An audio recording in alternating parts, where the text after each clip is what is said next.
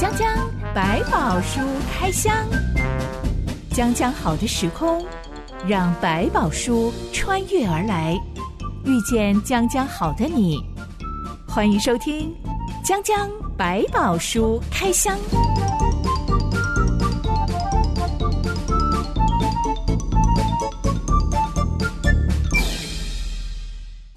百宝书里有百宝，让哲心和下凡哥为你开箱来挖宝。Hello，我是哲心。Hello，下凡哥。情侣交往有时候会为你到底爱不爱我这件事情起争执，嗯、最后就一定会有一个人不理智的说：“你如果真的爱我，那你就证明给我看啊！”好伤啊！下凡哥听过哪些可以证明你真的爱我的方法？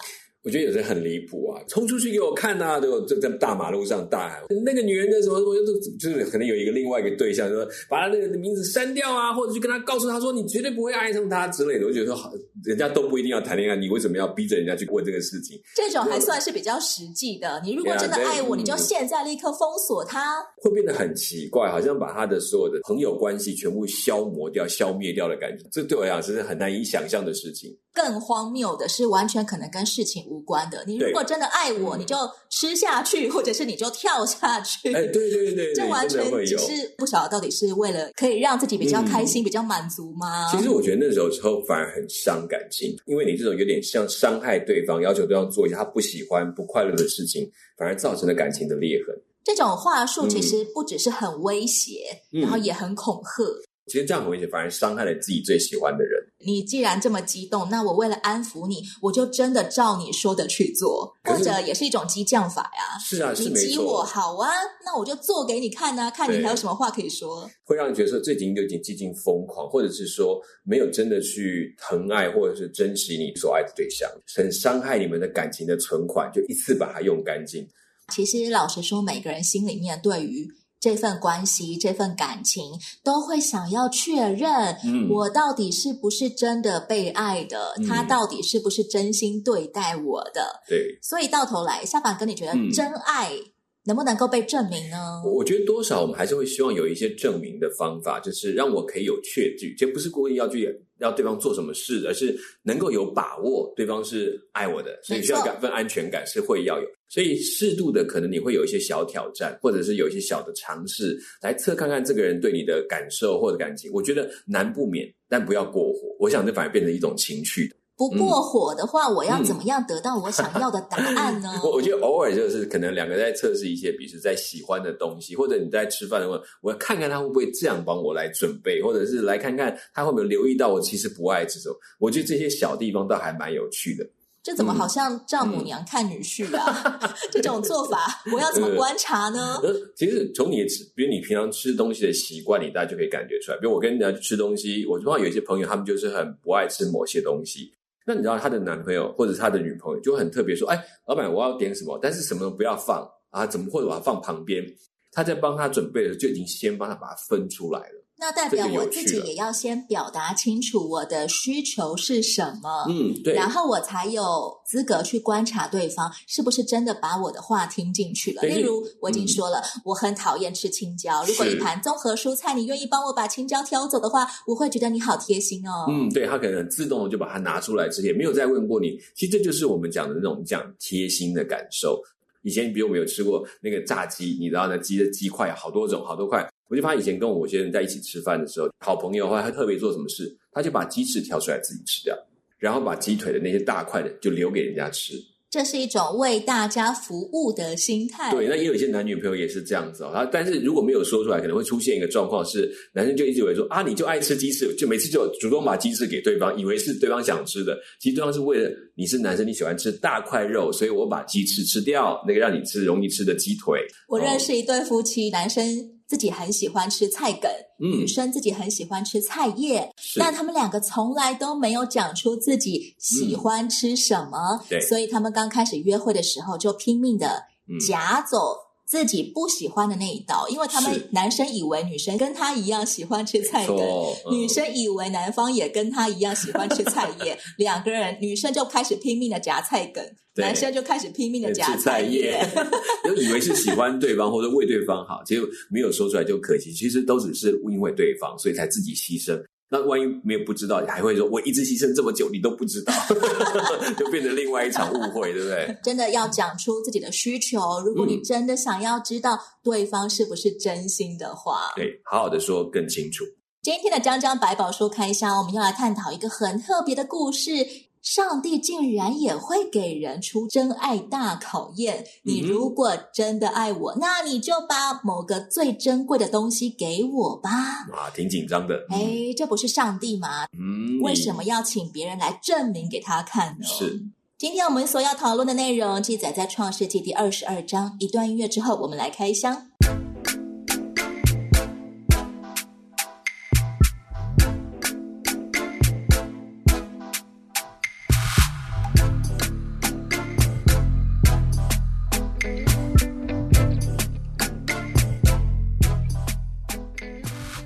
亚伯拉罕和撒拉的儿子以撒出生了，成为了要继承庞大家产的唯一孩子。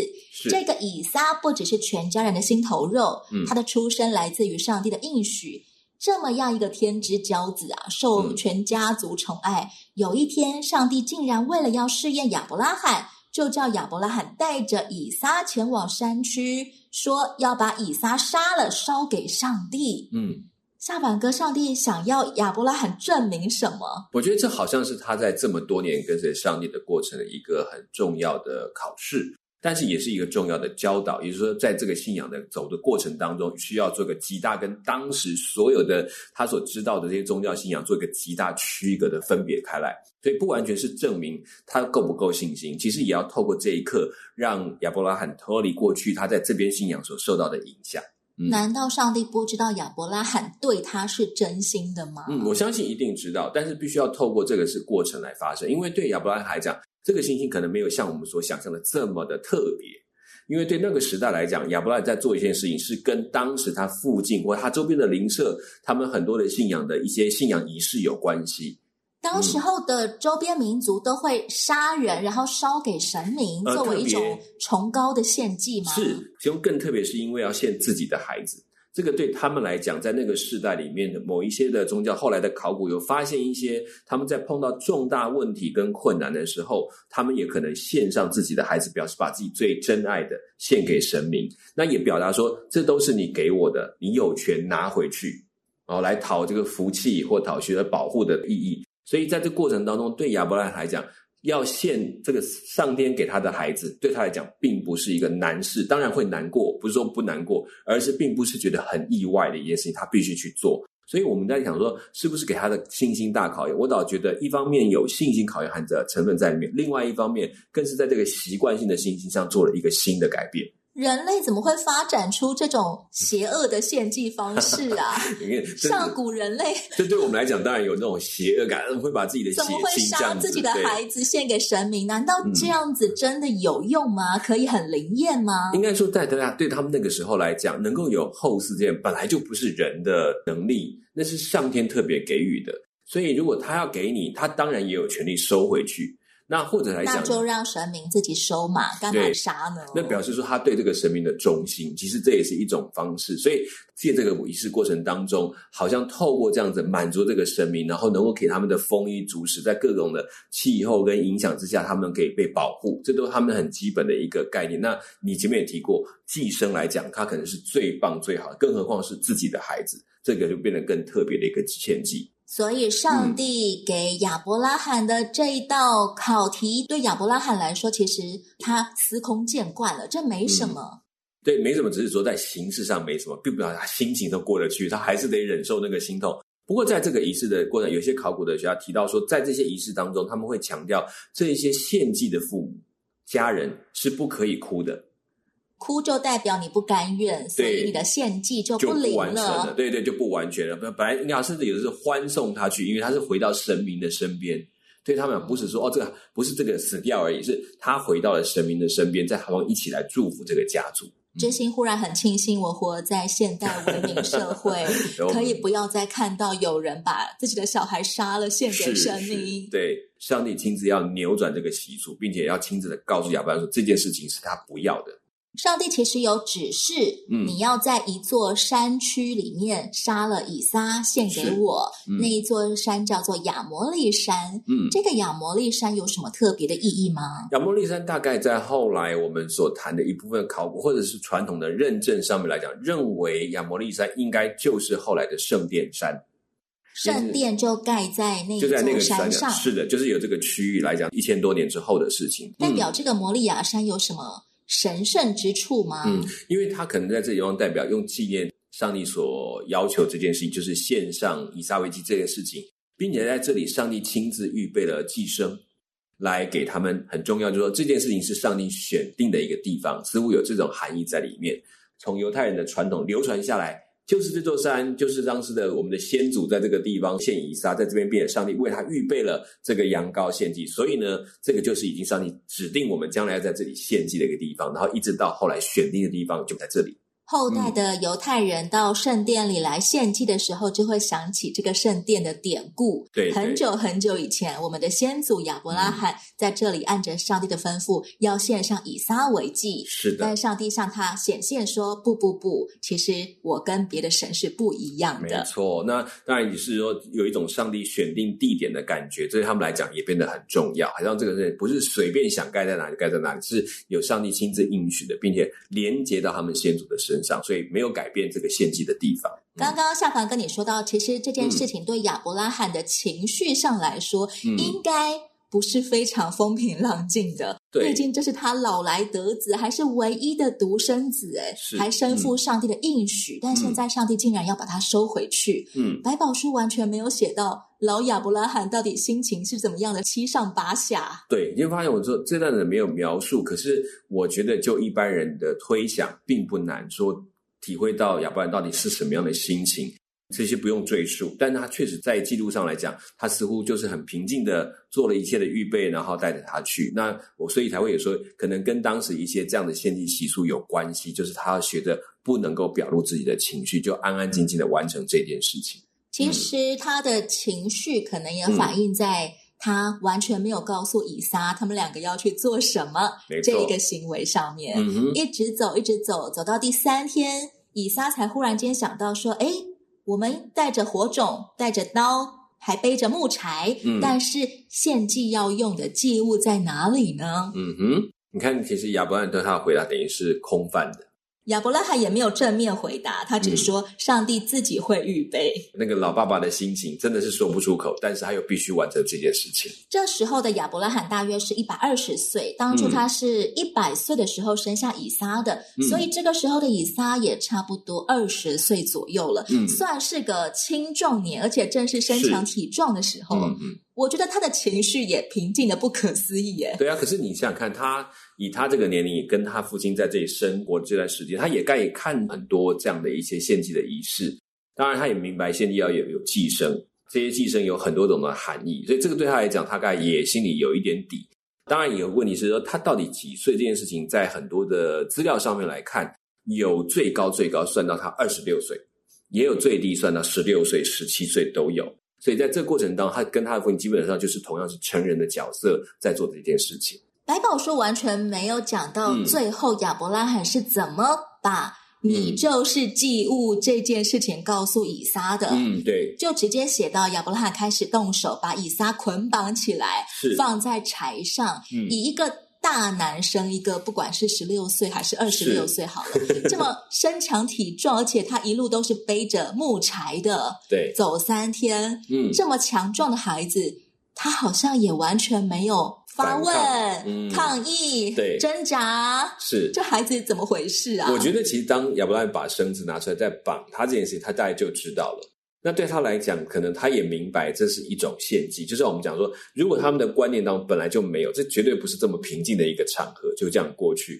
他对他的父亲再这么信任，他还是会觉得，爸爸，你为什么要绑我？至少会问的是他没有。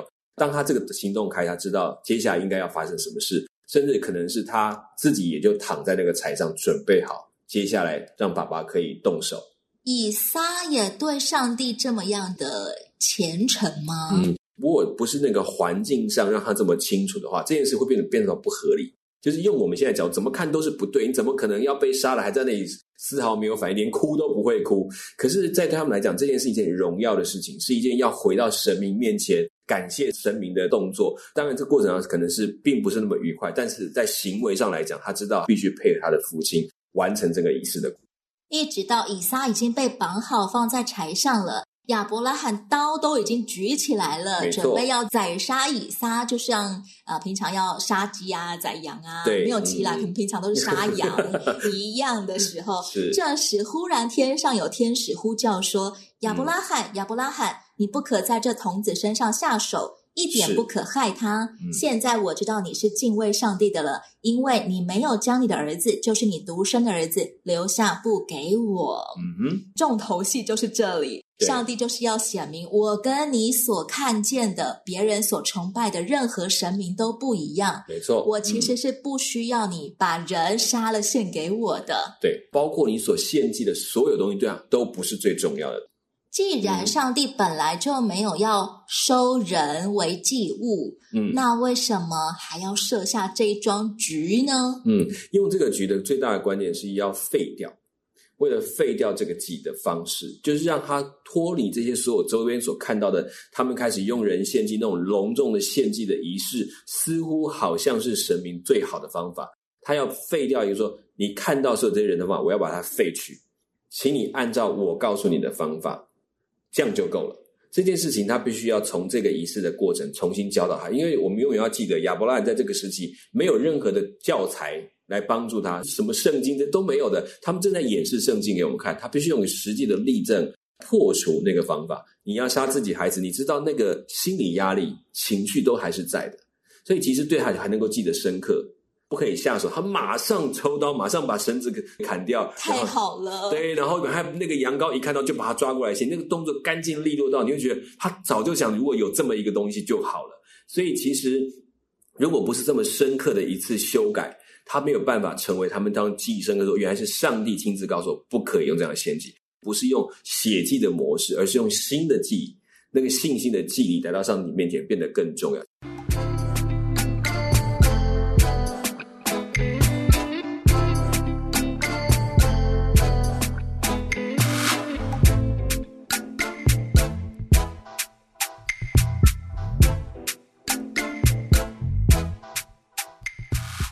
夏凡哥，你刚刚说这一桩局其实是上帝给亚伯拉罕的一项期末考，很像是信心的期末考。对，我们常常都说考试不是为了考给老师看的，是。不是为了考给家长看的？没错，考试是为了让我们能够自我评量，我到底在这个学期里面我学会了什么，还有哪里是我可能学习还不足的？嗯，那么对亚伯拉罕来说，他经历了这一场。吓出一身冷汗的期末考之后，嗯、他可以评量到什么呢？过去的经验，他大概体会到，我的神在任何的民族面前都是神。整个事情到这里开始，我的神是不需要我去取悦他，我用各种方法去喂养他，好像让他开心，让他满足。不是用这种方法，不用这种祭物去满足，不是用各种的祭典的方式，我学到什么方法去献祭给他，让他觉得很棒，而是只要按照他讲的方式去做就够了。连其他的神明，他都需要用各种的献祭，甚至很花俏的献祭，以什么想不断想出各种人认为好的献祭方法来满足神明。但是这个神亲自说明他要的献祭是什么样的祭，在这里面让他认识他的神是不需要被用人的方法去满足的。这个信心的期末考，其实不是让亚伯拉罕，嗯、呃，我成为了全世界前十 percent 的信心高峰的人，嗯、没错，嗯、而是让亚伯拉罕能够认出我所相信的神，嗯、他和全世界所有的神都不一样。没错，其实是那个信心本质的考试，不是信心能量高低的考试。对，甚至他已经不算是完全是一个叫做我们讲期末考，可以说期末训练。就是最后的要出场之前的一个训练，让你知道哦，现在弄清楚了哈，真正要练习到的是这一块，而不是用像其他神明一样，你用更多的记忆给我，这些都不重要，更好是也不需要，我只需要你知道这个神，你就是把心里当作是你的神，这是最重要的一件事情。考完这场试之后的亚伯拉罕，可能可以变成一个怎么样子的，不同于其他所有。相信耶和华上帝的人呢？我觉得在这个地方你会发现，他其实越来越明白，他对上帝所需要的并不是人的供应，上帝需要的是人对他的真诚。就是你真的相信他是上帝，这是最重要的，而不是把他当做是一个来求取帮助的对象。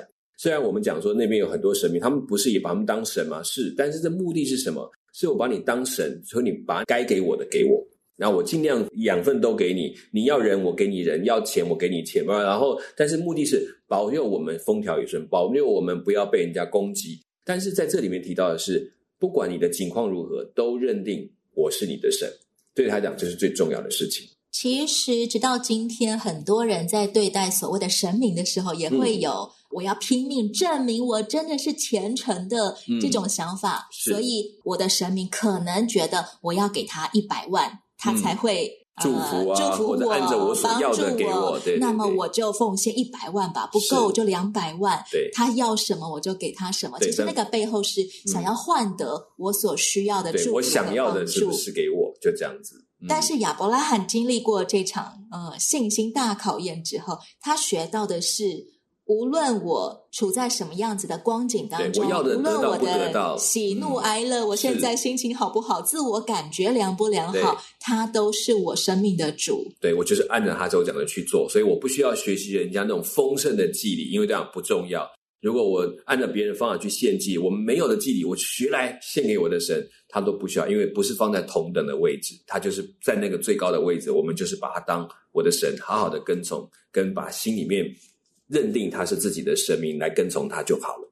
上帝却用这种看起来好像是邪教的方式来挑战亚伯拉罕。嗯、亚伯拉罕也显出了他真的无论如何我都信神。嗯、神就向他显明了，既然你相信我，我也向你显明真正的我。我不像所有的神明需要你杀人为祭。是的，所以其实我们可以讲说，在那个时代里面，当然变成普遍性的现象的时候。却在这时候，上帝就要借着这件事情来扭转一些对神的看法。最后，最后，亚伯拉罕得救了。嗯，当他把刀一放下来，赶快把以撒松绑之后，他看见了一只公羊，两脚竟然被缠在附近的一个树丛里面。是，他就赶快去把那一只山羊抓来。杀来献祭，嗯，对，这就是原本的杀羊献祭的模式了。所以其实那时候在讲说，他在前面跟以撒在讲说，这个在这个山上必有预备这件事情，似乎在这里就应验了。上帝真的有预备，但是在那时候的预备，心想的是。上帝就已经预备了他的儿子，准备要献祭，说这是上帝的预备。但是在这个山上这一段过程当中，他很明白，上帝已经真正有预备要给他去用的对象，包括他要献祭的祭牲，其实都是上帝自己给他的。这才能破除掉在过去他们在献祭的想法说，我给上帝什么？其实不是，连献祭的东西都是上帝预备给他去献祭的，所以他就可以明白，不是献祭可以满足上帝，上帝根本不需要他的祭物。但是借着这个表明他的心机，这一切都是属于上帝的那个心意。上帝是爱的。既然上帝其实不是一个需要我们自己来证明我有多么虔诚，嗯，才能够换到上帝的祝福这样的一位上帝，那么我们献祭或者说当时候的人。仍然必须要杀羊为祭，嗯、而且是要用火烧掉，作为一种燔祭。燔、嗯、这个字是火部的，对，就是要把祭物烧掉，烧给上帝的意义是什么呢？嗯，燔祭这种其实其实不是只有在犹太人当中，其实这在整个当时的献祭里面，很多都有燔祭，包括亚伯拉罕的时代，其实都有。那燔祭最大的概念是，这这个东西是给神的，给神明用的，或给上天，就是反正他们祭拜的对象。把他的祭物切了、烧干了、烧碎了、烧烧消失了，那个剩下的就是等于上天去享用。东方人也可以理解，我们在烧很多东西，我们给他们去享用，同样的概念。所以燔祭的概念就是用烧、用火去烤、去烧，然后让这个能够献给神明，不是我们吃的，是他们吃的。嗯、上帝不是灵吗？他没有、嗯。肠胃，它为什么需要吃烤羊呢？所以这这个对方，他可能也没有鼻孔，需要享受烤羊的香气耶。哎，这件事情我们就很难讲，到底上帝的形象怎么样？他有没有鼻孔？我们现在都没有没有办法猜测。但是可以想到一件，就是说，在当时以神明观来讲，他们在喂养这些神明的目的是要让他充满了力量，可以去照顾万物，包括他讲说，在性的交合，或者人的生命，或者在献燔祭。都是用生命去养生命，这个概念在这个当中，不是说他去直接吃那个食物，而是把这个生命吸收了一样，成为他的养分去行动，或者这个仪式的一些行为，把它吸收过来，成为他们的养分，然后他们有力量去做，他们接下来要这个是万物复苏啊，这个大地苏醒的一个力量，就要靠这个东西来发展。上帝不需要吸收他自己的创造物才能够获得力量，嗯、那为什么人还要杀羊烧羊给上帝？嗯，其实，再后来犹太人的献祭，这是因为他们说我要对上帝表达感谢、感恩的特质，还有另外就是说对自己生命的错误的部分的一种学习跟体认。上帝其实借着献祭的行动，让我们看见我们是谁。让我们明白我们跟他的关系，所以献祭本身并不是就是我们讲仪式感的问题。有一个仪式来教你认识你的上帝，他在乎的东西是什么？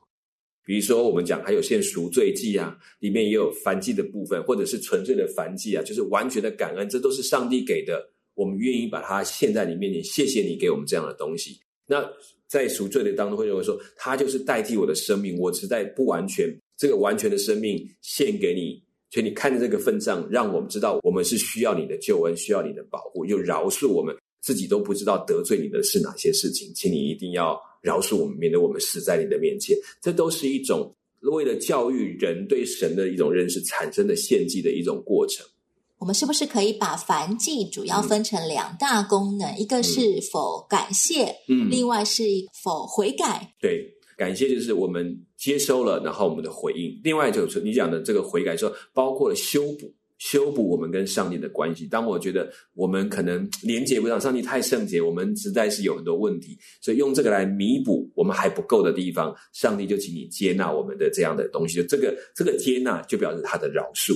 今天我们是不是也可以把在我们生命当中被我们视为最珍贵的东西？他可能不是我的儿子，嗯、不是我的唯一的儿子，嗯、但他在我人生当中的价值也相当于以撒之于亚伯拉罕。嗯，我可以怎么样把这样东西献给上帝，作为感谢或者作为悔改吗？对我们来讲，我们可能不需要献上这种所谓罪，因为是上帝是上帝给你。但是我倒觉得是，当我们拥有上帝给我们的美好的东西，你能不能善用它？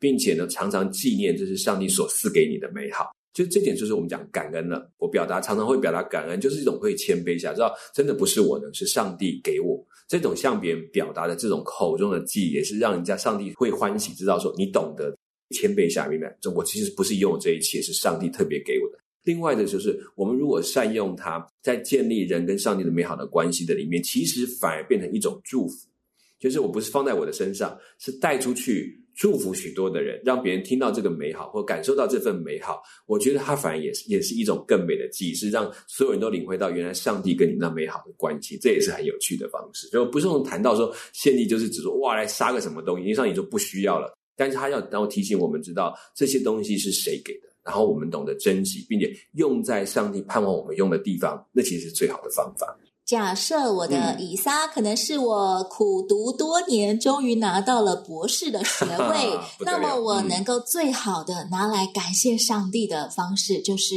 善用这个学位，拿来做在神的心意上，对，而不是为了呃我我自己可以赚大钱，或者我可以享有好名声而已。没错，就是说我们过去就把它作为我们自己人生的踏脚石，现在不是，现在是成为上帝给我的礼物，我要怎么样？祝福到许多人，所以你的学问的研究，只要你忠心用心，你会发现，你可以研究出很多对人有帮助的事情。那就是你尽了本分，并且善用你的礼物，这也是一种好方法。